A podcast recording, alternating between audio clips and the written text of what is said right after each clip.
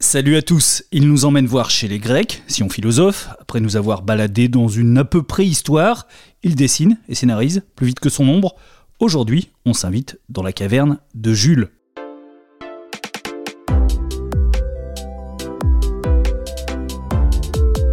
Dans l'atelier BD, un podcast original proposé par Paul Satis. Salut Jules. Bonjour. Silex and the City, 50 nuances de grec, la planète des sages. Est-ce que pour faire une bonne série, il faut à la base un bon jeu de mots? Ça aide pas mal. À vrai dire, au début, euh, il y avait une raison évidente pour lesquelles j'ai adopté ce genre de titre, c'était parce que c'était accrocheur. Et finalement, euh, dans la pléthore des choses qui sortent dans les librairies, euh, j'ai toujours pensé que quand on voit un bouquin avec un titre qui évoque quelque chose qu'on connaît mais un petit peu différent, ça suscite la curiosité, on ouvre le livre et à partir de ce moment-là, si on commence à se marrer, c'est gagné. Mais en fin de compte, petit à petit, je me suis rendu compte à quel point j'aimais faire ça et que ça avait un autre sens qui était que je prenais quelque chose de la grande culture populaire, euh, de la culture de masse ou euh, de la grande culture classique et je changeais un mot c'était comme une façon de dire on fait un pas de côté par rapport à ce qui nous est donné en patrimoine, euh, qui est apparemment indiscutable. Et là, finalement, on se dit non, il y a une forme d'insolence, de petit décalage. Et ce décalage-là, c'est un peu, je dirais, presque le, la marque de fabrique de tout ce que j'essaye de faire, parce que c'est toujours dans le domaine de l'humour, malgré tout. Alors, c'est un procédé que tu utilises à fond hein, dans Silex and the City. Tu prends un mot de la préhistoire que tu transformes comme ça, que tu, que tu décales. Oui, voilà, le restaurant McDonald's, euh, des choses comme ça. Ça, c'est valable pour 50 nuances de grec, mais surtout pour Silex and the City, de petites trousses à outils de vocabulaire. Et en fait, euh, peut-être si je fouille là dans mes papiers, j'ai une euh, liste en fait de mots du paléolithique et du néolithique, tous les outils qui existent, toute la faune, toute la flore, toutes les techniques de peinture pariétale, etc., tous les noms de, d'aires géologiques ou d'aires zoologiques que j'ai devant moi, comme une espèce de petite trousse. Et quand j'essaie de parler de la réalité, je me dis, mais à quoi ça me fait penser? À quel type de reptile? À quel type de, de primate?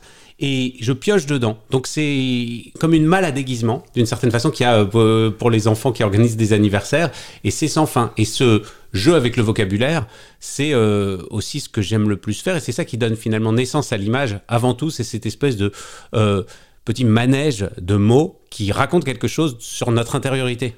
Est-ce que ça précède parfois même les histoires bah là, j'ai signé pour un album qui, pour l'instant, est un petit peu en stand-by parce que euh, avec Charles Pépin, mais où euh, le titre en fait était tellement marrant que euh, on s'est dit il y a forcément un album derrière ce titre et, et on attend finalement de faire advenir l'album qui était en gestation dans un titre drôle, mais on ne sait pas de quoi on va parler encore. C'est quoi? Tu peux en dire plus? Non, c'est secret. Bah, je sais pas, c'est peut-être secret. Je sais pas si j'ai le droit de le dire, mais y a-t-il du pilote dans l'avion? Alors, tu es donc à la fois dessinateur de presse. Tu étais surtout dessinateur de presse, plus trop aujourd'hui? Oui, c'est vraiment très très marginal. Il y a encore quelques scories de presse parce que euh, j'ai des vieilles collaborations avec des journaux qui ne se sont pas vraiment arrêtés. Mais c'est vrai que j'ai pris de la distance par rapport à cet exercice-là, qui est un peu particulier. quoi. C'est comme les gens qui font euh, du yoga tous les jours ou qui, font du jogging, qui peuvent pas s'en empêcher. Il y a certaines hormones qui sécrètent et ils se sentent mal s'ils le font pas. C'est ce qui m'est arrivé pendant une quinzaine d'années. Hein. J'étais vraiment euh, totalement drogué à cette espèce d'obsession de, de l'actualité, toujours commenter un petit peu ce que je voyais. J'en ai développé une espèce de petite fatigue et de lassitude au bout d'un moment, et c'était évidemment le signe de euh, un peu euh, précurseur d'un changement et comme quoi il fallait euh, un peu passer à autre chose et que j'avais d'autres formes de récits à faire, d'autres formes de rapport à la réalité que ce commentaire sur le vif qui implique le dessin d'actualité. Alors on va y revenir, mais tu es également scénariste maintenant titulaire de Lucky Luke, c'est pas rien. Auteur complet bien sûr de, bande dessinée quand tu n'es pas scénariste, Silex and the City, 50 nuances de grec comme tu les as cités tout à l'heure. Tu supervises aussi tes, tes séries d'animation? Il y a eu maintenant une douzaine d'années des productrices qui aimait euh, la bande dessinée Silex and the City, mais qui faisait presque jamais d'animation, presque pas de programme de télévision, qui sont les productrices de haut et court en fait, où ils font en général des longs métrages euh, de fiction, euh, et ils ont eu envie de développer cet univers. Ils m'ont, ils ont acheté les droits à l'éditeur, comme ça se fait habituellement, mais en fait, elles se sont dit, euh, on a envie de le faire si c'est Jules qui prend un peu les rênes de ce projet. Et c'est pas toujours le cas quand on cède, quand on est euh, auteur et qu'on cède des droits euh, pour des adaptations, il y a des gens qui s'en lavent les mains complètement. Et moi, pour le coup, j'étais depuis le départ très très impliqué dans l'écriture, et puis finalement dans la supervision, je dirais, artistique graphique, et puis aussi, une des choses que j'ai découvertes dans ce grand travail d'équipe par rapport au travail solitaire euh, du dessin, c'était la direction d'acteurs. Je détestais les comédiens, moi j'ai toujours détesté le monde du cinéma, je les trouvais arrogants, ils parlaient plus fort que les autres dans les fêtes. Tous les gens, euh, quand on est étudiant, qui font des écoles de théâtre, des choses comme ça, on a envie de leur mettre des claques, qui sont euh, prétentieux, c'est vraiment les gens pénibles qui, qui absorbent tout l'oxygène de tout le monde. Donc ça m'énervait. Et puis petit à petit, quand j'ai eu vraiment à travailler avec eux, pour faire les voix des personnages du dessin animé, je me suis rendu compte, en fait, de, euh, quand ils s'étaient doués, leur immense apport, leur génie créatif et euh, de combien de choses nous leur étions redevables en fin de compte. Et je me suis rendu compte qu'une de mes principales inspirations pour mon travail de dessinateur, il y a bien sûr quelques pères fondateurs dans la bande dessinée, mais c'est avant tout le cinéma et les comédies. Et donc le cinéma joue un rôle aussi important pour moi qu'un Goscinny, un Gottlieb ou un Franquin. Quand tu as créé Silex and the City, quand tu as fait les premières planches. Est-ce que déjà dans ta tête ça bougeait? Est-ce que tu te disais, tiens, c'est une bonne série d'animation? Probablement inconsciemment, oui. À vrai dire, quand on fait un. Il y, a un petit passage qui peut être anecdotique peut-être pour certains auteurs ou pour les, pour les lecteurs, mais pour moi qui est fondamental, c'est le passage du noir, et blanc à la couleur. En fait, quand je mets les couleurs des personnages, tout d'un coup, ils prennent une vie particulière. Euh, moi, j'ai des dessins très simples de personnages à avec des, des, des, yeux en boule de loto. Et quand je mets les couleurs, il y a un ombrage. Ils prennent un peu une dimension presque en trois dimensions, un petit peu, en tout cas beaucoup plus incarnée, beaucoup plus vif. Et cette couleur-là, ça m'enchante de, de, de la mettre en pratique. Et ils sont déjà en mouvement. Donc effectivement, cette chose-là de l'animation, euh, du mouvement, peut-être elle était euh, en germe, euh, mais il n'y avait pas le son, il n'y avait pas la musique, il n'y avait pas ce tempo-là, qui est la grande différence, je dirais, entre le passage de la, de, la, BD voilà, immobile, d'une certaine façon, à l'animation. Mais je me souviens très bien, quand j'ai créé Silex and the City, c'était quelque chose qui avait été très volontariste. C'est-à-dire que j'avais envie de faire une série, de créer un univers. Et à l'époque, j'avais une toute petite chambre de bonne euh, à Montmartre euh, où euh, je m'enfermais pour travailler. La bohème. Voilà, c'était très très très aznavourien en un sens, et parce qu'effectivement c'était pas très bien chauffé non plus comme dans la chanson. Et, en fait je me suis assis, il y avait un genre de canapé qui prenait la moitié de la, pièce, dans lequel je faisais des siestes.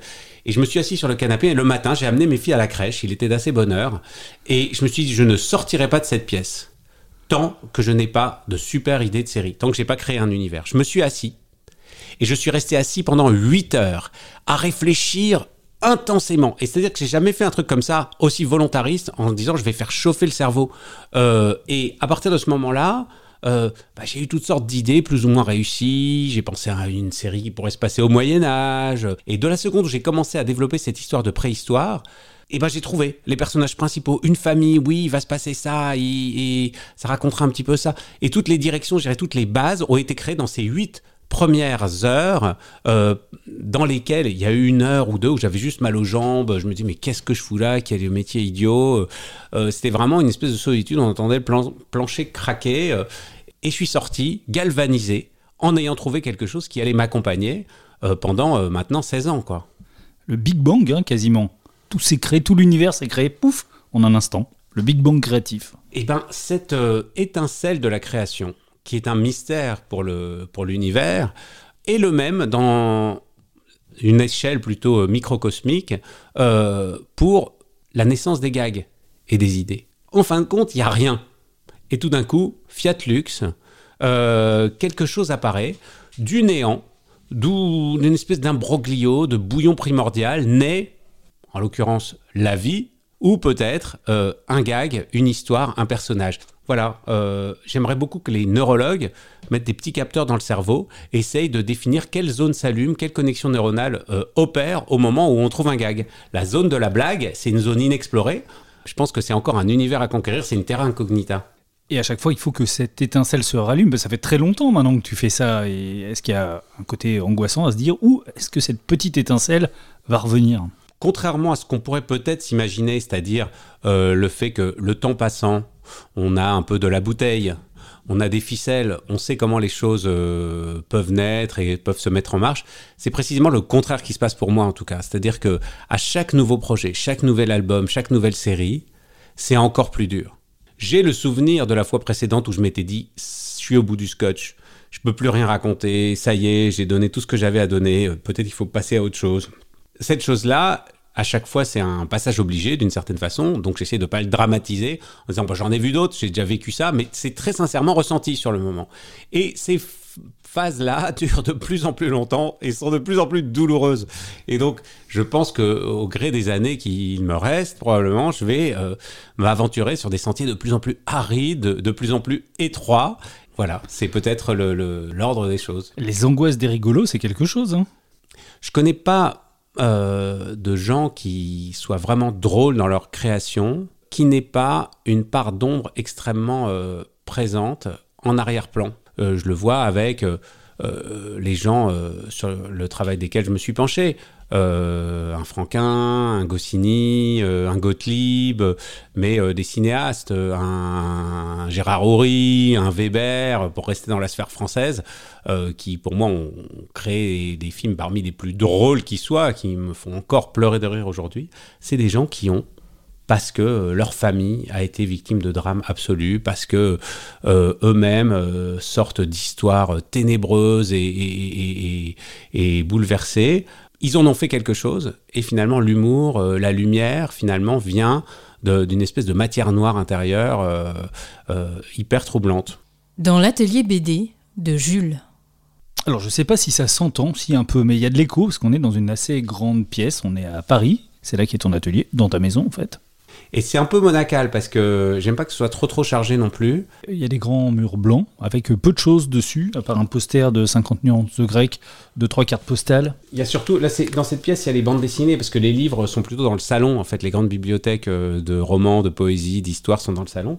Et donc là, c'est euh, les principales bandes dessinées que j'ai lues, qui m'ont nourri dans tous les dans tous les styles, à vrai dire. Et euh, il y a en haut le stock de mes albums à moi en fait que j'ai euh, voilà. C'est à dire que les, réserves elles sont là-haut. Donc là il faut que tu prennes un escabeau pour aller les relire tes propres albums. Ça veut dire que tu, tu les relis pas. Voilà il y a pas j'ai pas cette espèce de contemplation narcissique où j'ai euh, face à moi euh, tous mes livres qui me contemplent comme la Joconde avec un sourire énigmatique euh, bon voilà, c'est juste que quand j'en ai besoin pour la presse ou pour euh, des amis, euh, j'escalade sur une chaise et puis je récupère des, albums que j'ai stockés. Alors une grande bibliothèque, il y, a des choses qui sont un peu mises en avant, il y a des trucs... pourquoi Monsieur Heureux et la soirée d'entreprise, tu as posé ça là pour qu'on le voit bien Ah oui, mais c'est parce que vous connaissez la série des Monsieur, Madame, Madame Contente, Monsieur Grognon, etc. Ces vieilles trucs de Roy Airgreaves, je crois. Et eh ben, ils ont créé une collection officielle pour adultes, avec des conneries, avec euh, la soirée, euh, soirée d'anniversaire des 40 ans, euh, la soirée de le pot d'entreprise, et toutes les conneries de la vie quotidienne pour adultes que moi j'aime bien finalement mettre en scène dans, dans, mes albums. Là, ils le font, mais toujours avec le même graphisme un peu absurde. Donc c'est un bouquin, en fait, c'est à la fois, si, si on regarde les livres qui sont face justement posés comme ça verticalement dans cette bibliothèque, il y a à la fois des très vieux livres fondateurs pour moi, des livres que je lisais enfant. Là, je, me suis réintéressé au Barbapapa. Donc, il y a les Barbapapa, il y a Chalune, qui était un petit livre illustré, comme ça, un peu ringard, euh, que je lisais enfant. Ça, c'est des trucs très anciens. Et puis, des trucs tout nouveaux, c'est un peu le purgatoire des livres que je viens d'acheter, que j'ai pas encore lus, et que je mets là justement pour pas oublier de les lire. Parce que si je les range directement dans la, dans la bibliothèque, ils risquent d'être engloutis, avalés par les autres livres. Et puis tu as des très très vieilles BD, ça se voit sur, euh, sur leur tranche. Euh, il y a des Astérix, il y a des Gaston Lagaffe, il y a la collection de Tintin, il y a euh, les Corto Maltese, il y a tout ça. Beaucoup de grands classiques finalement. Oui, bah je, les, je, les ai, je les ai regroupés. En fait, il y a la zone un petit peu science-fiction, il y a la zone réaliste, il y a les tardis d'un côté, il y a tous les donjons que j'aime bien, etc. Bon, il, m'accompagne, tout ça, c'est un peu des divinités tutélaires. Euh, j'ai pas mal étudié, en fait, en histoire, euh, plein de, différentes cultures à travers l'histoire et de religions, et j'ai toujours eu une prédilection pour, euh, en fait, la culture byzantine. Et la chrétienté orthodoxe, avec laquelle j'ai pas de rapport particulier et personnel, en tant que voilà objet d'étude et de contemplation, m'a toujours impressionné. Et notamment cette espèce de, dilection particulière qu'ils ont pour les icônes et l'image en général, et avec cette façon de montrer puis de cacher les icônes. Il y a ces espèces d'iconostases dans les églises orthodoxes grecques, byzantines, russes, euh, où euh, on les sort, on les pose, on les adore, on les révère, et puis on les cache de nouveau. Euh, et cette espèce de jeu de cache-cache, justement, avec l'image, je le, trouve assez touchant. Donc c'est un peu comme une collection d'icônes. Imaginez, imaginez la lore des grottes à Kiev, et, et, de temps en temps, on sort telle ou telle photo de saint. Et effectivement, de temps en temps, je sors de cette bibliothèque une bande dessinée qui va m'accompagner pendant une semaine ou deux. Alors toi qui fais Lucky Luke par exemple, ressortir un Lucky Luke de Goscinny, ça, ça doit te mettre un peu la pression oui, alors là, eux, c'est pas tout à fait pareil parce que je baigne dedans. C'est-à-dire que, en fait, il y a un trou là euh, dans cette bibliothèque. C'est parce que tous les Lucky Luke, ils sont descendus au salon, euh, près de la cheminée, parce que je suis en train de tous les relire en parallèle de mon travail d'écriture, de scénariste de la bande dessinée, parce que euh, pour la chaîne de télé Arte, j'ai fait une série de documentaires en fait, trois fois une heure en voyage aux États-Unis. Euh, qui s'appelle Dans les bottes de Lucky Luke, qui sera diffusé l'année prochaine. Et là, on est en train de faire le montage de tout ce qu'on a tourné. Et c'est un voyage sur les traces et sur les lieux emblématiques de tous les albums de Lucky Luke. Et là, je suis en train de Qui sont des lieux réels d'ailleurs ou imaginaires? euh, Les États dans lesquels il évolue euh, sont euh, les vrais États, les grandes villes. voilà, Abilene, la grande capitale du bétail, l'Oklahoma, le Texas, le Dakota, etc. Tout ça, c'est des villes Saint-Louis, voilà, qui sont des villes qu'on pointe sur la carte. Et du coup, je suis allé un petit peu enquêter, voir si c'était comme dans Lucky Luke. Et puis, il y a quelques villes imaginaires Nothing Gulch, euh, le bled de, rien du tout, euh, de nulle part. Et ça, il y en a beaucoup des Nothing Gulch aux États-Unis. Donc j'en ai vu quelques-uns et, c'était rigolo. Et là, je suis en train du coup de relire dans le détail chaque album pour extraire des images, des cases, des vignettes de cet album euh, à mettre en regard dans le film des endroits, des personnages rencontrés, euh, et c'est vraiment frappant parce que euh, je pensais que euh, on tirerait un peu la réalité par les cheveux pour faire coller, je dirais, une Amérique d'aujourd'hui avec une espèce de Lucky Luke imaginaire franco-belge version cowboy. et en fait, non, c'est exactement pareil. Il y avait une rigueur historique, une espèce de préscience, même s'ils n'avaient pas tant que ça voyagé aux États-Unis, Maurice et Goscinny. Bah, c'est exactement comme ça. Ils ont tout compris. il y a un grand voyage quand même. Tu connais l'anecdote de Maurice avec Franquin, avec JG, un long road trip. Un long road trip dans le sud des États-Unis. Qui a été raconté dans, les une BD d'ailleurs. Euh, apparemment, c'était pas piqué des hannetons. Euh, mais bon, voilà, il suffit pas d'un voyage comme ça pour être aussi juste pendant euh, près de 80 albums. Hein. cette série, elle a eu des intuitions parfaites et qui ont été ensuite, je dirais euh, validés à la fois par leur propre voyage et euh, par le réel test qui s'est déployé. Et aujourd'hui, l'Amérique de Trump, le Heartland, euh, les gens qui pensent que la Terre est plate, que Adam et Ève ont vraiment sont nos ancêtres, lignée humaine, sont nos ancêtres, que les dinosaures n'ont pas existé. Il y en a des personnages comme ça dans Lucky Luke en fin de compte, et ils sont aujourd'hui, et ils ressemblent, ils ont les mêmes têtes, et ils sont aussi effrayants et sympathiques, accueillants et féroces que euh, les personnages, les habitants de toutes ces villes où Lucky Luke essaie d'établir un tant soit peu d'harmonie et de justice, malgré, je dirais, la bêtise euh, et l'esprit le, conventionnel euh, des, humains. Ce voyage sur les traces de Lucky Luke et le, travail de, de, documentaire que tu fais aujourd'hui avec Arte, est-ce que ça t'aide pour écrire tes albums de Lucky Luke? D'avoir visualisé cet Ouest américain alors, je pensais pas. Je pensais que ce serait juste, euh, voilà, un petit plaisir que je m'accordais d'aller voir un petit peu. Moi, je connaissais pas du tout l'Ouest américain. C'était très théorique. Euh, je connaissais les westerns et les albums de BD. Et donc, c'était juste pour le plaisir. Et contrairement à ce à quoi je m'attendais, j'ai été extrêmement frappé par ces rencontres et ces voyages. Et je suis en train de travailler sur le prochain Lucky Luke actuellement, qui m'a été finalement inspiré par euh, et j'ai eu au moins plusieurs idées d'albums euh, tout au long de cette route, en fait, de choses auxquelles j'avais pas pensé, tout d'un coup, qui, parce qu'aussi, tout d'un coup, on sentait les odeurs, on entendait les bruits, euh, autant de choses qui sont absentes de la bande dessinée et qui suscitent plein de pistes, plein d'idées. Donc là, je travaille sur un truc qui est vraiment directement lié à ça. Et puis, ce qui m'a le plus frappé, je dirais, de tout ce travail, c'est pas mal filmé et dans les réserves indiennes et euh, au sein de tribus, dans des familles indiennes. Mais finalement, la question des Indiens qui est récurrente, puisqu'ils sont dans presque tous les albums, euh, on se rend compte qu'ils ont été pris comme une espèce d'entité à, très peu dissociée. C'est-à-dire que c'est les Indiens en général. Ils ont tous des tipis, ils chassent tous le bison, qu'on soit au nord, au sud et tout. Alors il y a quelques petites différences euh, de tête entre des Apaches et des Sioux, mais pas tant que ça. Et en fin de compte, là où j'ai été vraiment frappé, c'est l'immense diversité en fait du fait euh, indien américain et que chaque communauté a eu euh, des tragédies différentes, euh, une forme de culture, il y a des points communs, mais pas tant que ça. et cette chose-là, de dissocier vraiment les types de culture indienne, je pense que c'est c'est une source extraordinaire d'autres histoires pour des Lucky Luke à venir. C'était assez bouleversant en fait. Est-ce que tu travailles sur Lucky Luke comme tu travaillais sur Silex, par exemple, ou ça doit être connecté à une certaine actualité, à une société actuelle pour toi? Est-ce que Lucky Luke, qui se passe au Far West au 19e siècle, donc, doit résonner avec notre époque actuelle? Je trouve ça bien quand ça résonne avec notre époque actuelle, mais c'est pas très difficile à faire puisque notre époque s'enracine ultra profondément dans la modernité qui euh, est sortie des limbes euh, dans euh, le monde occidental et plus particulièrement aux États-Unis à cette période de notre histoire euh, commune de l'humanité. La fin du 19e, euh, ben, on a inventé euh, la publicité, les journaux, les grandes technologies qui nous soutiennent encore aujourd'hui, les grandes problématiques sociales, le dernier album euh, que j'ai scénarisé qui s'appelle L'Arche de Rantanplan, euh, j'ai découvert en faisant des recherches que bah, finalement le bien-être animal, la protection animale, c'était des choses qui étaient complètement euh, inconnues finalement dans le, le, le, monde occidental avant précisément cette période des années 1860-1870 où on a créé des SPA un petit peu partout et aux États-Unis. Donc tout de suite ça résonne avec notre époque et c'est pas tiré par les cheveux. Alors qu'évidemment, Silex and the City, euh, je parle de thématiques d'aujourd'hui en imaginant qu'elles pouvaient exister à la préhistoire ou au paléolithique. Et dans Silex, là, c'est carrément des, thématiques d'actualité. Quand on relit les vieux Silex, on retourne, euh, je ne sais pas, euh, du temps où Nicolas Sarkozy était président.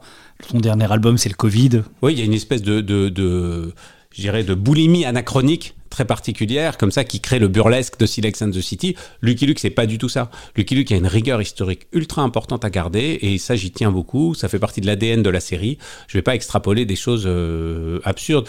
Je sais que quand j'ai fait l'album qui s'appelait La Terre Promise, euh, justement sur une histoire de juifs, orthodoxes qui venaient d'Europe de l'Est et qui s'installaient aux États-Unis, c'était vraiment basé, fondé sur euh, des faits euh, au long cours, euh, historiques ayant existé. Et on m'a interpellé en disant Oui, mais vous feriez pas ça avec des Arabes. Pourquoi vous faites pas les musulmans au Far West? J'aurais adoré faire une histoire des musulmans au Far West avec Lucky Luke, mais le fait était vraiment quasiment inexistant micro-anecdotique euh, et on peut pas en faire un album parce que c'est pas quelque chose à cette période-là de l'histoire des États-Unis qui fait sens. Donc euh, ça aurait été ridicule d'essayer de tirer par les cheveux euh, quelque chose qui, qui, qui, aurait été complètement décorrélé du, du réel. Alors Lucky Luke évidemment c'est Goscinny mais c'est un peu différent d'Astérix. Hein. Les repreneurs d'Astérix on voit bien qu'ils essayent de se remettre vraiment dans les mêmes jeux de mots que Goscinny dans les est-ce que toi, tu travailles un peu de la même façon Tu travailles toujours avec cette ombre de, René Goscinny? Parce que Lucky Luke a quand même vécu très longtemps, la majorité des albums maintenant. C'est des albums que n'a pas scénarisé euh, René Goscinny. Donc est-ce que tu te détaches totalement de Goscinny quand tu euh, fais un album de Lucky Luke? Ou tu essaies quand même de garder cette veine goscinnienne Pour moi, c'est vraiment le... la seule chose à regarder. C'est-à-dire qu'il y a eu euh, des fortunes diverses, euh, parfois euh, magnifiques, parfois un petit peu plus ratées, de cette série Lucky Luke, qui existe depuis effectivement très longtemps. Malgré tout, ce qui est indépassable, c'est cet humour-là, ce tempo, cette, ce dosage extraordinaire entre des connaissances historiques, culturelles, ultra précises, ultra justes, des connaissances de l'âme humaine et ben un mordant, euh, une ironie, euh, un second degré qui est quand même vachement présent dans Lucky Luke. C'est pas que euh, une aventure pour les petits enfants avec de l'action, des attaques de diligence, des gens qui tirent très vite et qui font exploser des pièces en l'air. Il y a aussi beaucoup beaucoup de choses sur l'âme humaine et les grandes thématiques. Et ça, c'est vraiment la marque de fabrique de Goscinny. et cette chose-là, cette grâce, cette élégant, c'est extrêmement, euh, je dirais, gracieux d'esprit, moralement gracieux aussi. C'est quelque chose de généreux. Moi, je tarie pas d'éloge sur les vertus morales de Goscinny, en fait, en dehors de son grand génie comique. Euh, et cette chose-là, euh, c'est le cap vers lequel je tends en permanence. je m'en détache pas du tout. J'essaie pas de faire un, un, reconditionnement de Lucky Luke complètement nouveau, d'apporter des choses qui, qui le révolutionnent. Il y a des changements. Je pense que les Lucky Luke que j'ai scénarisés sont un peu différents euh, d'autres Lucky Luke, mais c'est, euh, euh, je dirais, très à la marge de ce qui est le cœur de cette série. Est-ce qu'il y a une cohérence sur l'ensemble de la série? La cohérence, elle vient non seulement de cette espèce de d'écosystème particulier du Far West, avec bien sûr Lucky Luke, Jolly Jumper, quelques grands personnages principaux, mais aussi plein plein de petits personnages, de petites silhouettes du patron de saloon, euh, du roquemort, euh, du banquier, euh, de tel chef indien, du Mexicain qui dort, la façon de dessiner les cactus, la façon de dessiner les grands conifères un petit peu en silhouetté au loin, toutes ces choses-là, elles amènent énormément de choses. elles aident à, construire sa propre pensée. Ça marche toujours, Lucky Luke d'ailleurs? Lucky Luke, c'est incroyable. Autant que c'est aussi célèbre que Astérix. Astérix, c'est une énorme machine marketing. Donc en fait, c'est indépassable, c'est un phénomène. Les gens achètent une marque, en fait, beaucoup plus qu'une œuvre, qu'un album. Euh, donc en fait, dès qu'un Astérix sort, c'est en vente dans pas seulement les supermarchés, mais aussi euh, les pharmacies, les magasins de fruits et légumes. Ils ont euh, une espèce de subjugation qui s'appuie aussi sur le fait que c'est soit énormément sorti au cinéma, qui fait que c'est, c'est je dirais, incomparable avec quoi que ce soit d'autre qui existe dans la culture populaire. Mais Lucky Luke, c'est quand même le petit cousin d'Astérix pour ça, et il est pas loin derrière. Et ça reste une des séries qui vend le plus en France, dans le monde entier. Euh, on était sur euh, ta bibliothèque, il y a peu de figurines, les seules figurines qu'il y a, c'est les Dalton et plan. Tu utilises finalement assez peu les Dalton. Euh, les Dalton, ils ont été utilisés, ils ont été surexploités comme euh, certaines bonnes terres agricoles euh, à qui on essaye de trop faire donner, de trop faire cracher. Et donc euh, j'ai ressenti le besoin, et HD aussi le dessinateur, de les mettre un petit peu en jachère. Donc ils apparaissent peut-être comme des petits clins d'œil dans les albums que, que j'ai mis en scène, mais c'est jamais des histoires principales avec les Dalton. C'est pas évident hein, quand même, quatre personnages à faire rentrer en permanence dans une histoire, c'est une prouesse d'une certaine façon.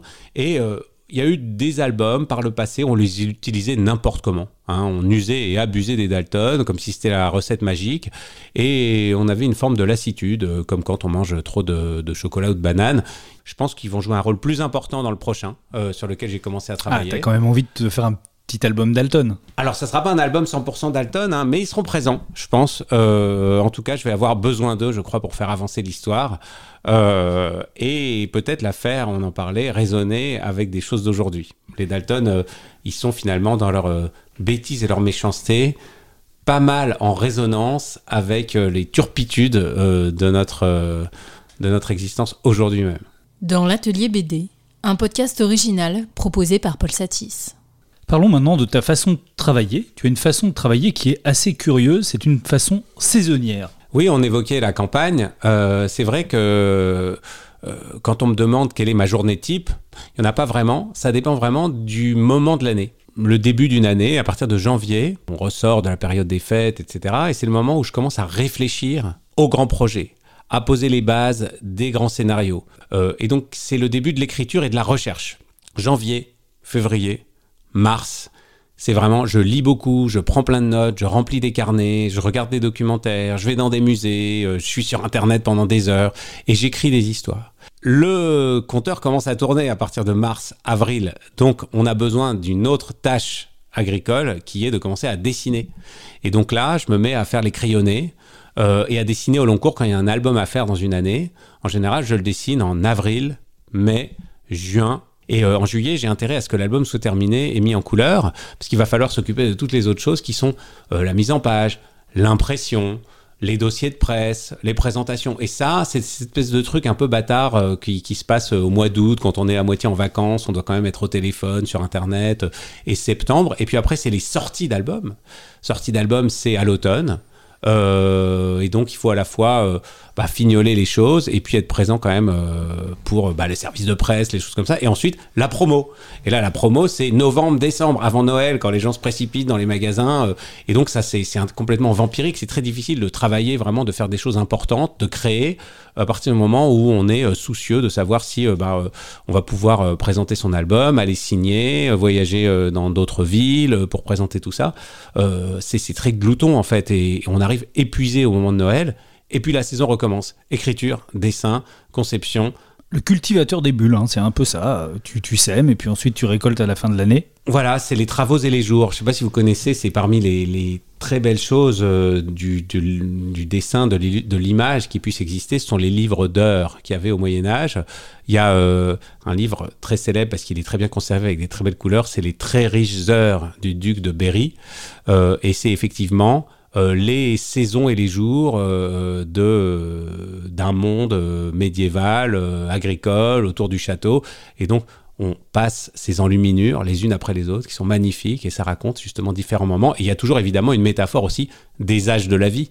Donc c'est quoi le rythme? Un Lucky Luke par an et une BD dont tu es l'auteur complet par an, c'est ça le bon rythme? Alors les Lucky Luke, c'est tous les deux ans, comme dans les familles divorcées avec euh, la garde alternée. Et oui, parce qu'il faut euh, qu'HD les dessine. Oui, il faut qu'HD les dessine, mais c'est pas tellement ça en fait. C'est vrai que ce serait difficile de faire euh, vraiment fabriquer un album par an, mais en fin de compte, c'est surtout les années paires, ce sont des années de sortie de Lucky Luke, et les années impaires, c'est les années de Astérix.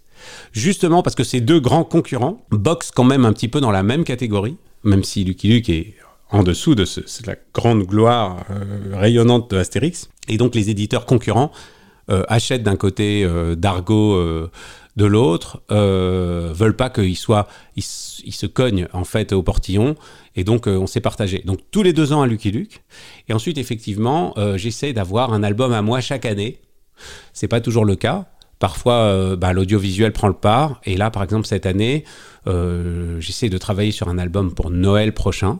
Euh, ça sera une année impaire, donc une année sans Lucky Luke. Bien qu'il faut que je travaille mon Lucky Luke en parallèle parce qu'il faut que je le donne à HD qui va mettre une année ensuite à le dessiner. Il y a ce travail-là malgré tout, comme je fais le long métrage d'animation pour le cinéma de Silex and the City, et ça, c'est des équipes euh, considérables, 180 personnes qui bossent depuis des années dessus, et l'on est vraiment arrivé dans la phase finale.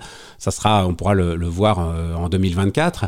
Et cette chose-là, ça risque de prendre le pas aussi sur la publication stricto sensu de livres. Quand on voit d'ailleurs le nombre de bouquins que tu publies, les séries d'animation, tu n'arrêtes jamais, tu dors de temps en temps? Je dors de moins en moins, comme les vieux, vous voyez je me réveille de plus en plus vers 3h30, 4h du mat, euh, en ayant un genre d'insomnie. Et euh, j'ai compris que s'il fallait, on pouvait très bien tirer profit de ces espèces de moments de flottement. Et donc très souvent, je reste éveillé une heure au milieu de la nuit comme ça, parce que j'ai plein d'idées. Et là, pour le nouveau Lucky Luke que je suis en train de faire, euh, j'ai rempli des pages avec des, des, idées, des pistes, des blagues, et elles sont nées vraiment au milieu des insomnies. Et après, je, en fait, comme je suis pas vraiment obligé de me lever le matin pour aller au bureau, ça me permet de faire un peu plus des grasses maths et de rester au lit plus longtemps, mais en ayant travaillé dans le cœur de la nuit, comme ça, euh, mu par une espèce d'angoisse, en attendant, euh, voilà, je sais pas, un missile de Vladimir Poutine sur une grande capitale occidentale ou euh, voilà, une autre catastrophe inattendue et que seuls les grands scénaristes de science-fiction pourraient anticiper. Les meilleures idées naissent de cet état de semi-sommeil? Moi, j'ai toujours pensé que cet état euh, très poétique, très psychanalytique, entre la veille et le sommeil, qui était l'état euh, fétiche des surréalistes, qui était euh, cet état un peu de, folie intermédiaire que, par exemple, un Nerval ou un Rilke, dans les carnets de Malte Loris Briggs, a pu mettre en scène. cette chose-là, il y a une porosité entre l'inconscient et la conscience entre, euh, je dirais, le, la création contrôlée et puis les, surgissements, qui est très très euh, fertile. Euh, et donc, moi, les siestes d'après-midi et puis ces moments de réveil et d'endormissement, c'est des, des, plages de travail très très importante dans mon dispositif. D'ailleurs, dans les bouquins dont on parlait qu'il y a dans ta bibliothèque, il y en a un qui est important. D'ailleurs, il est mis en avant, c'est Arzac de Möbius. C'est aussi l'album L'objet physique qui est important pour toi. Oui, en fait, j'aime beaucoup cet album d'Arzac parce que je l'ai connu sur le tard. Moi, j'adorais Moebius, même si euh, mon univers et ma création est très très euh, euh, distincte hein, de ce que pouvait inventer Moebius. Mais depuis l'enfance, toute la SF, pour moi, passait par là, hein, notamment sur l'étoile et toute cette série d'albums qu'il a fait ont été quelque chose qui m'a stupéfié par leur beauté et qui probablement habite encore mes rêves quand je ferme les yeux. Et Arzac, je l'ai découvert tard et c'était une perfection, je dirais, euh, de dessin, euh, d'équilibre. De, euh, voilà. Et en plus de tout, il y a eu une réédition par Glénat d'un album qui est un peu plus grand que les albums traditionnels. Et il est très très pratique parce que comme je travaille beaucoup dans mon lit, justement pour capter ces moments un petit peu flottants, et eh ben il me sert de dessous de, de, table. En fait, je, souvent je mets une espèce de petite pince et puis je prends des notes euh, en m'appuyant sur Arzac. Donc il est pratique, mais en plus j'ai l'impression qu'il me porte un petit peu chance. Donc c'est un peu un, des albums fétiches. On parlait des icônes sur l'iconostas tout à l'heure, là il en fait partie. C'est une espèce de Saint-Jean Chrysostome peut-être euh, euh, de, de la bande dessinée. Je reviens juste un moment en arrière, puisque tu parlais d'Astérix tout à l'heure. Astérix a changé de, scénariste. Jean-Yves Ferry s'est mis en retrait, c'est Fab Caro qui fera le prochain. On t'a pas demandé à toi de faire Astérix Ou t'as pas eu envie de faire Astérix Au moment de la, reprise, de la première reprise, en fait, euh, avant que Ferry euh, soit choisi, je dirais, euh, il y avait eu toute une espèce de, comme, comme ils font à chaque fois, un genre d'appel d'offres, en fait, un peu caché. On n'a pas le droit de dire qu'on travaille là-dessus. Il m'avait proposé effectivement de développer des idées. Et il me semble que j'avais été finaliste, en fait, avec Ferry. Donc, en fait, ça s'est joué à peu de choses près, finalement. Que... Donc, tu avais commencé à écrire un Astérix Ah oui, j'ai beaucoup travaillé. J'ai même écrit trois Astérix. Ils sont super, hein, je vous les conseille. Mais je ne sais pas s'ils verront un jour le jour. Euh, c'est une longue histoire que j'ai avec Astérix. J'ai un peu appris à lire dans Astérix et, et j'espère un jour continuer à, enfin en tout cas continuer à cheminer avec Astérix en un sens. Peut-être qu'il y aura donc les scénarios existent à venir puisque Ferry ne va pas le faire euh, toute la vie, donc il est possible que tu refasses un jour un Astérix. il y en a qui sont prêts. Tout est possible, il y en a qui sont prêts. Euh, et voilà, j'ai une telle dévotion et amour pour cette série aussi, euh, que, en tout cas, ce serait une joie, évidemment. J'avais pas vu, mais juste derrière toi, il y a une dédicace qui a l'air importante pour toi. C'est une dédicace d'André Gertz, le dessinateur de cette magnifique série qu'est Jojo. Oui, alors je, là, c'est dans un petit cadre en verre qui est le même cadre qui date de 1984. Euh, et c'est un dessin que Gertz a fait à mon intention en 1984 parce que j'étais un grand lecteur de Spirou. Et dans Spirou, il y avait eu un petit jeu concours, comme il y a parfois euh, l'été. On s'ennuyait comme ça dans ces longs, longues après-midi d'août. J'étais en Auvergne. Euh, y avait, on, enlevait les pattes des sauterelles et on, ébouillantait les fourmilières. Bah, bravo. le temps. Et, euh, maintenant, tu t'occupes de conditions animales. Ça a bien changé. Ah ouais, mais il faut passer justement, voilà, il faut une espèce de repentance qu'on peut avoir. Mais en fin de compte, euh, il y avait eu une espèce de jeu des sept erreurs avec un grand, des sept erreurs avec un grand dessin de, de Gertz qui était foisonnant avec plein de petits détails. Et j'avais identifié plein d'erreurs. Bref, j'avais gagné le concours.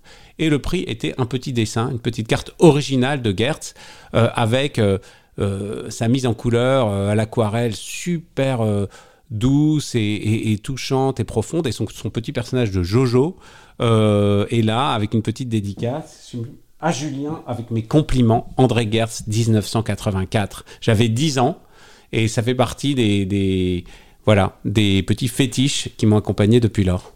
Tu as toujours eu envie de faire de la bande dessinée, donc tu étais un grand lecteur quand tu étais euh, enfant. Tu as même eu un prix Angoulême à 12 ans quand même. Oui, j'avais fait le, prix scolaire, je sais plus comment il s'appelait à l'époque, le prix euh, jeunesse ou junior ou j'en sais trop rien. J'ai eu le troisième prix ex aequo, hein, c'était pas non plus le top du top, mais ça m'avait permis d'être invité à Angoulême. Euh, on était doté euh, à l'époque, la Société Générale était le sponsor du festival et donc on avait eu des serviettes de bain en acrylique qui ne séchaient absolument pas de la Société Générale, des, des stylobies qui avaient cessé de fonctionner au bout de trois jours, une espèce de petite valise en plastique. Mais tout ça, je les, ai gardés aussi comme des, des petits talismans euh, de, pèlerins. Euh, et cette euh, place de la BD, dans tous les petits journaux que je faisais à l'école en permanence, que je vendais à mes copains. J'abonnais de force quasiment les mères de mes copains. Je, leur vendais des abonnements à vie pour la, somme de 100 francs, qui était considérable. À l'époque, on pouvait faire énormément de choses avec 100 francs. Et donc, oui, je pensais que je ferais de la bande dessinée toute ma vie. C'était très évident.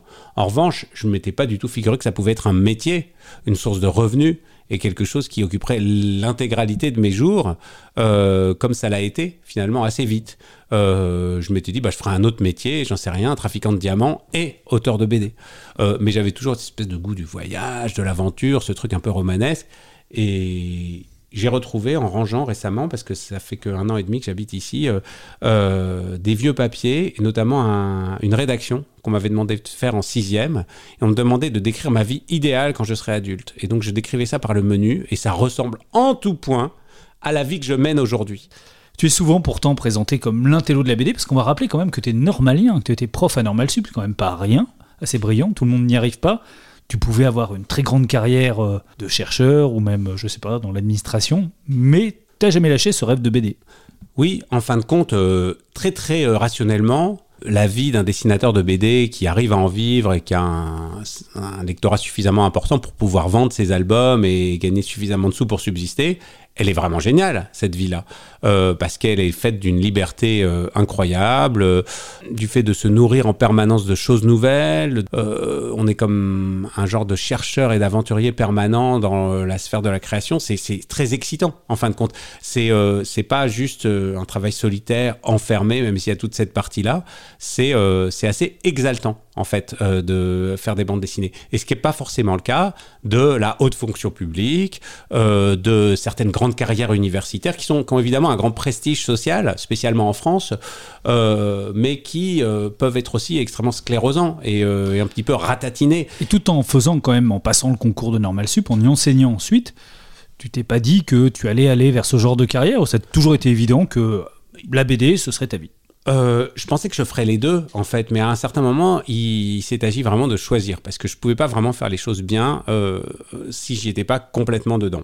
Et j'aurais pu euh, faire de la recherche. Moi, j'aurais été plutôt. Alors, j'étais dans le domaine de la sinologie, la recherche en études chinoises, la sinologie, c'est assez vaste en fait.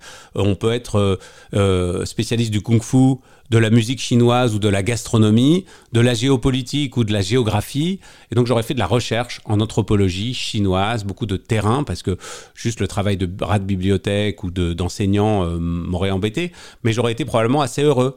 Euh, je serais sans doute tombé amoureux en Chine, où je passais euh, énormément de mois chaque année, pendant des années et des années. j'aurais eu des enfants chinois, et ça aurait été une autre vie. Il y a eu un moment de choix c'est une histoire un peu marrante parce que je devais faire. Euh, j'avais pu déjà habiter un petit peu au Bengale, en Inde, où j'avais fait euh, toute une recherche sur les Chinois d'Inde, cette communauté, cette diaspora chinoise particulière qui avait vraiment plein de caractéristiques incroyablement passionnantes. Donc j'avais passé des mois et des mois euh, au Bengale. J'ai publié un livre à ce moment-là et je devais continuer à faire des recherches. avec l'école des hautes études en sciences sociales, le HESS à Paris. Et pour ça, il fallait que j'apprenne le chinois classique, qui est un peu euh, l'équivalent du latin finalement quand on veut étudier euh, la civilisation occidentale. C'est pas mal de connaître un peu de latin et de grec, et euh, pour pouvoir lire des textes anciens. et pour ça, il fallait que j'aille à Taïwan, où il y avait le meilleur enseignement de chinois classique. Et donc, j'ai essayé de négocier avec cette école que bah, je validais un certain nombre de diplômes, de choses comme ça chez eux à distance, depuis Taïwan, et puis je poursuivais mes recherches et j'apprenais le chinois classique là-bas. Ils n'ont pas voulu. Et je me souviens d'un coup de téléphone houleux avec le chargé des études de l'EHESS qui me disent non, non, non, il faut être sur place. Euh, en gros, il fallait faire des heures de chaise, tout ce que j'ai toujours détesté. Et donc le ton est monté, puis j'ai fini par gueuler en raccrochant. Et en raccrochant brutalement ce téléphone, j'ai su que j'arrêtais la recherche, j'arrêtais l'enseignement et je passais directement du côté du dessin. Et ce qui est un peu marrant, c'est que ce directeur des études de l'époque de l'EHESS, il s'appelle Papendiaï et il est devenu ministre de l'Éducation nationale aujourd'hui. Donc finalement, je lui dois une fière chandelle. Merci Papendiaï de m'avoir finalement décroché de cette espèce de destin-là qui aurait été différent et de, m'avoir aidé à basculer du côté du dessin pour de bon. Et la bande dessinée, qui était ta passion d'enfant, est arrivée assez tard. Finalement, tu avais plus de 30 ans quand tu publies Il faut tuer José Bové. Parce qu'avant, il y a eu beaucoup de dessins de presse oui, j'étais du côté du dessin. Euh, à vrai dire, euh, euh, j'adorais la bande dessinée comme lecteur, mais on sait très bien quand on est jeune que on commence une aventure, un album, et puis on fait une page, deux pages maximum, et puis on finalement on décroche parce que le truc est beaucoup trop énorme, on n'a pas les épaules, je dirais, pour mener à bien une longue, une longue histoire. Il y a plein plein d'histoires avortées, comme tous ces romanciers qui trouvent un titre de roman parfait, et puis la première phrase, et puis qui s'arrêtent là, au milieu du chemin, enfin au tout début même du chemin. Euh, et c'était la même chose. Je me sentais pas assez euh, euh, sûr de moi, assez doué même si j'avais l'ambition d'écrire des histoires de bande dessinée, mais j'étais pas prêt en fait. Et ça a été comme une espèce de merveilleuse formation, ces 15 années de dessinateur de presse, à dessiner beaucoup, beaucoup, beaucoup, chaque jour, 1, 2, 3, 5, parfois 10 dessins par jour. Euh, j'ai des caisse entière remplie de toutes ces, considérations sur euh, euh, les grèves, euh, les syndicats français, les guerres aux quatre coins du monde, les élections de telle ou telle personne à tel ou tel poste, voilà, qui nous servaient de matière première, je dirais, pour commenter en actualité toutes ces choses un petit peu dérisoires parfois qui se périment énormément. Et ce travail-là, ça a été comme un entraînement magnifique. au travail deux dessinateurs de BD qui, au plus long cours, développent dans une histoire quelque chose euh, qui a un peu plus d'ampleur, d'amplitude. Euh, donc euh, oui, ça m'a servi. Mais effectivement, la bande dessinée, j'ai osé commencer à faire de la bande dessinée grâce en fait en particulier à un album en fait qui a été mon album déclencheur. C'était l'enquête corse de Pétillon, cette aventure de Jack, Palmer, un peu différente des autres qui, qui existaient jusqu'alors, parce que c'était vraiment euh, la synthèse de son travail de dessinateur au canard enchaîné, où il faisait les dessins les plus drôles qui n'aient jamais été faits, je pense, en dessin de presse. C'était vraiment pour moi le, plus doué, le plus fou, euh, le plus paradoxal. Euh, et il avait énormément travaillé sur la Corse, les nationalistes, les, les, les Français du continent qui investissent dans leur villa sur place et tout. Il avait fait des dessins très drôles. Il en a fait une synthèse dans cette aventure. Et je me suis dit, mais on peut lier cette chose que je sais très bien faire, c'est-à-dire le dessin de presse, le commentaire d'actualité, et une histoire au long cours. Et euh, chaque euh, page, presque chaque case, est un concentré de gags dans cet album L'Enquête Corse. Euh, c'est pas non plus un dessinateur qui a euh, des ressources graphiques infinies. il a des limites. Euh, dans, euh, je dirais, le, la physionomie des corps, euh, les expressions des visages, les grandes perspectives de ville, l'architecture, toutes ces choses-là. comme moi, j'en ai énormément aussi. et en même temps, c'était parfait. son album était juste à tout moment. Et donc cette perfection d'album-là, c'était comme une autorisation qui me donnait euh, finalement à mon tour euh, de faire tout ça. Et toi qui es un très très grand admirateur de Franquin, admirer Franquin, c'est aussi, quand on est dessinateur, se donner un complexe quasiment.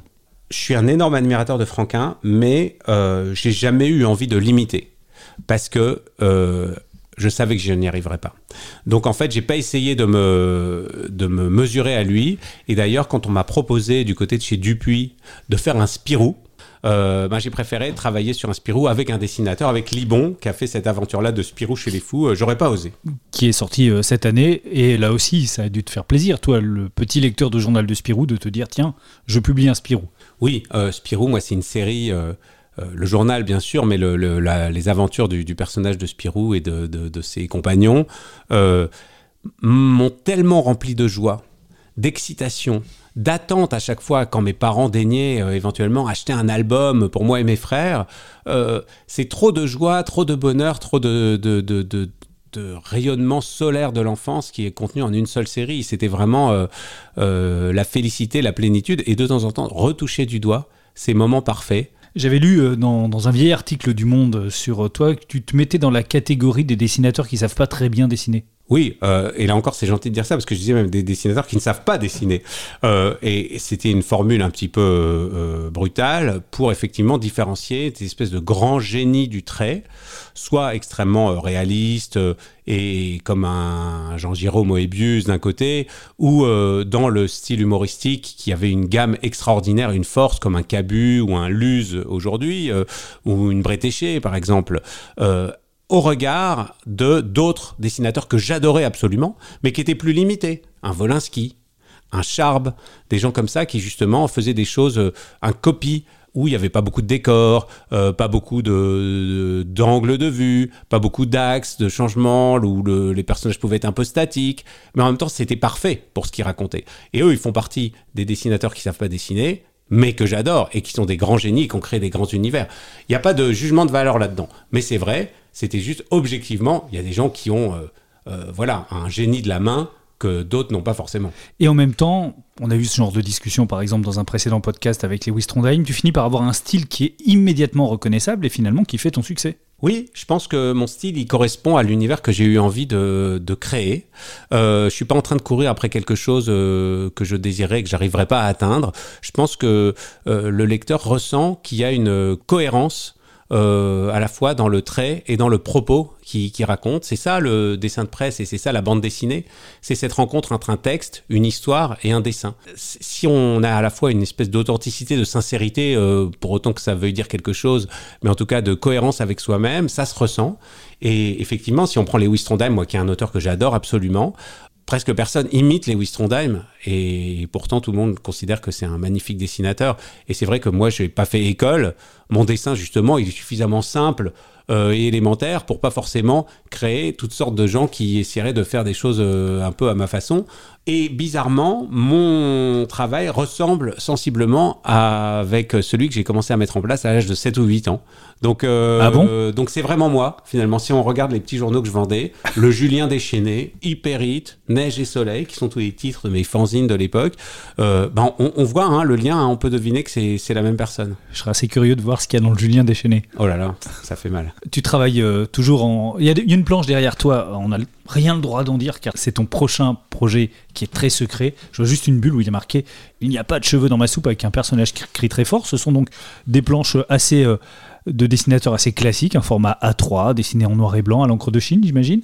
Oui, c'est des feuilles de canson comme ça à l'encre. euh, Il y, a- encore le crayonné, là, j'ai pas gommé encore le, le- le- trait, euh, le trait de crayon. Cette page en particulier, c'est pas tout l'album, mais en gros, c'est quand même une déambulation à travers l'histoire, à différentes périodes, différents endroits de la planète. On est encore lié à l'histoire. euh, C'est quelque chose qui, qui, qui, qui, me préoccupe toujours, bien sûr. Et là, ça se passe à Woodstock, en fait. Donc, il y a tous les chevelus version hair. Euh, et qui se plaignent effectivement qu'il n'y a pas de cheveux dans leur soupe, ce qui est quand même euh, un comble pour euh, un festival de Babacool. Avec toujours ce goût prononcé que tu as pour la caricature. Tu adores ça. C'est moi, en fait. Je suis comme ça. Et à part, euh, à part le guide du moutard, qui t'a d'ailleurs valu le prix Goscinny, tu t'es toi-même assez peu représenté. Il y a souvent euh, Trondheim, dont on parlait tout à l'heure, par exemple, il a son avatar sous forme d'oiseau, qui revient souvent. Toi, tu te dessines toi-même assez peu. Oui, beaucoup, beaucoup de dessinateurs, dessinatrices ont leur avatar. Il y en a que j'adore. Je pense à Lisa Mandel. Euh, il y a plein de gens qui font des confessions, des histoires d'enfance, une Marjane Satrapi de Persépolis. euh, tout ça, je trouve ça magnifique, mais ça me correspond pas parce que je suis un petit peu gêné en fait de parler de choses intimes. Et puis, euh, j'ai l'impression de raconter des choses que je pense à travers des personnages de fiction. Mais pourquoi pas? En fait, c'est quelque chose qui, peut aussi donner lieu dans le futur à des, à, à des histoires. Mais j'aime pas trop le faire. Ça fait un moment qu'on n'a pas vu d'album de Silex and the City. Est-ce que en tant qu'album, la série est terminée Pour l'instant, tu l'as vraiment mis en pause Il y a eu neuf tomes euh, de Silex and the City. Le dernier était, a été fait euh, euh, dans la pause entre les deux grands confinements euh, Et il parlait de ça. du, du Covid et ça s'appelait la dérive des confinements justement. C'était euh, imaginer une espèce d'épidémie, euh, de pandémie mondiale donc à l'époque de l'âge de pierre. Il y aura sûrement d'autres sujets euh, qui euh, viendront nourrir Silex and the City et je suis à peu près sûr qu'au moment euh, du passage et de la diffusion sur les grands écrans de mon film Silex and the City, il y aura un album aussi. Et 50 nuances de grec la série continue, la des séries animées sur Arte Alors là, la diffusion de la saison 3 vient de se terminer. C'était génial. J'ai adoré faire cette saison. Vraiment, pour moi, c'était euh, ce que j'ai préféré faire en termes d'animation jusqu'alors. On s'était, moi, je m'étais beaucoup amusé à écrire les, histoires. Les comédiens étaient très très bons, très à l'aise dans leurs personnages au bout de, de trois ans. Donc ça, sans doute, je ferai d'autres choses aussi avec les Grecs parce que c'est un univers sans fin. hein. C'est euh, un puits euh, extraordinaire d'histoires, de personnages, de situations.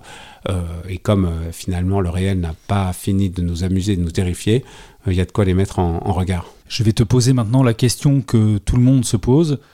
Ton pseudo, Jules, qui est donc le diminutif de ton prénom, Julien, euh, est utilisé également par un rappeur célèbre. Ça te gêne pas? Bah, en fait, il est arrivé un peu après moi. Je pourrais presque être son père, hein, techniquement. En fin de compte, euh, c'est plutôt rigolo. On a, c'est comme les ensembles patates, vous savez, qui, se croisent plus ou moins.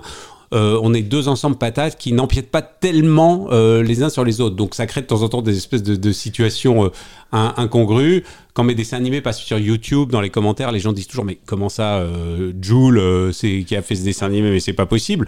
Donc et puis parfois effectivement quand je vais euh, intervenir dans un collège ou des choses comme ça, on peut lire la déception se peindre sur le visage des, des, des élèves quand je rentre dans la pièce en disant on nous a arnaqué sur la marchandise, mais c'est quand même très rare et plutôt marrant. En fait, c'est tellement absurde finalement cette histoire que moi ça m'amuse beaucoup.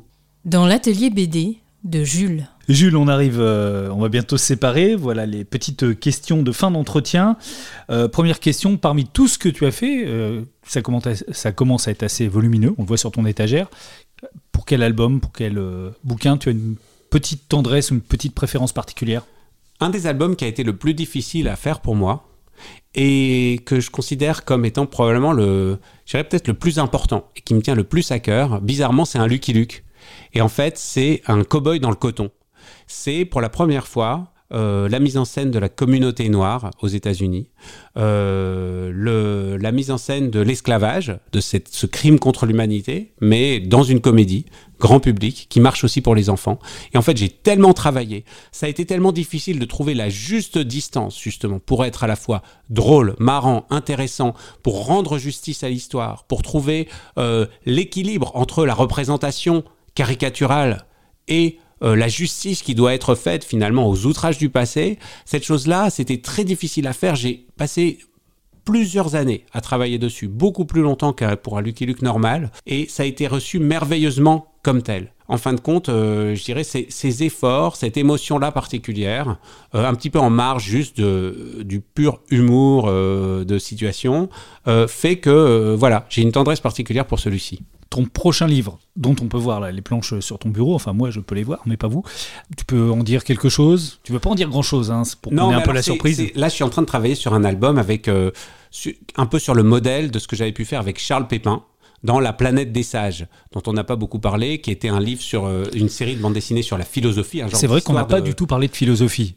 L'histoire de la philo, c'est vrai qu'il y a plein de, il y a plein de tiroirs qu'on peut ouvrir, euh, et où il y avait un texte euh, d'un philosophe, Charles Pépin, et en regard euh, une planche de bande dessinée. C'est un peu de la même façon quelque chose comme ça, justement une, balade à travers l'histoire, avec d'un côté un certain nombre de, faits historiques, et de l'autre côté des planches de bande dessinée, qui dialoguent euh, c'est pas l'un qui illustre l'autre, mais qui marche euh, côte à côte.